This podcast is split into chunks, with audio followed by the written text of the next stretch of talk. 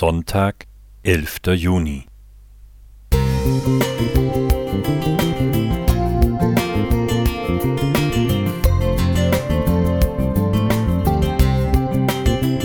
Ein kleiner Lichtblick für den Tag.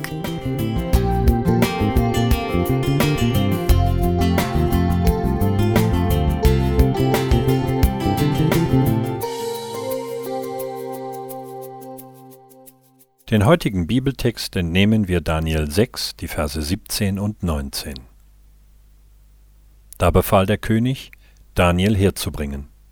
Und sie warfen ihn zu den Löwen in die Grube. Der König aber sprach zu Daniel, Dein Gott, dem du ohne Unterlass dienst, der helfe dir. Und der König ging weg in seinen Palast und fastete die Nacht über und ließ kein Essen vor sich bringen und konnte auch nicht schlafen. Daniel in der Löwengrube. Diese Geschichte und das Wunder seiner Rettung kennen viele von uns von Kindheit an. Beim neuerlichen Lesen dieser Geschichte ist mir aber noch ein ganz anderes Wunder aufgefallen. Noch ein Wunder? Schau nur selbst.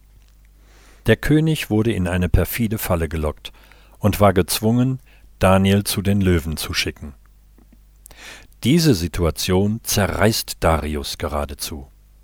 Er spricht Daniel vor dem Märtyrium den Schutz dessen Gottes zu, und darüber hinaus verbringt er diese Nacht mit Fasten und mit Gebet und Fürbitte.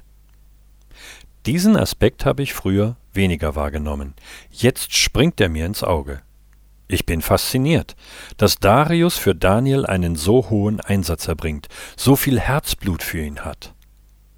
Noch faszinierender finde ich, dass in diesem entscheidenden Moment Darius, ein Mede und Heide, sich nicht auf seine eigenen Götter verlässt, sondern sich dem Gott Daniels zuwendet. Ja, ich gebe zu, das hat mich überrascht und auch betroffen gemacht.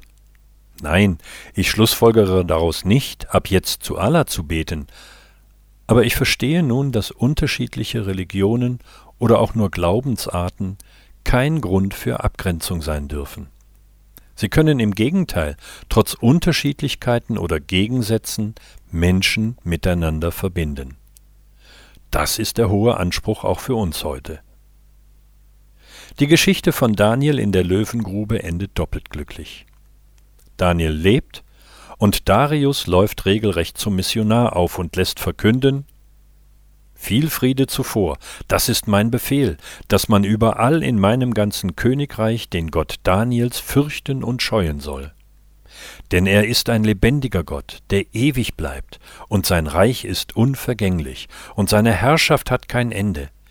Er ist ein Retter und Nothelfer, und er tut Zeichen und Wunder im Himmel und auf Erden. Verse 26 bis 28. Das ist das zweite Wunder in dieser Geschichte. Ein Heide lobt und ehrt Gott und verkündet eine ewige, frohe Botschaft. André Zander Musik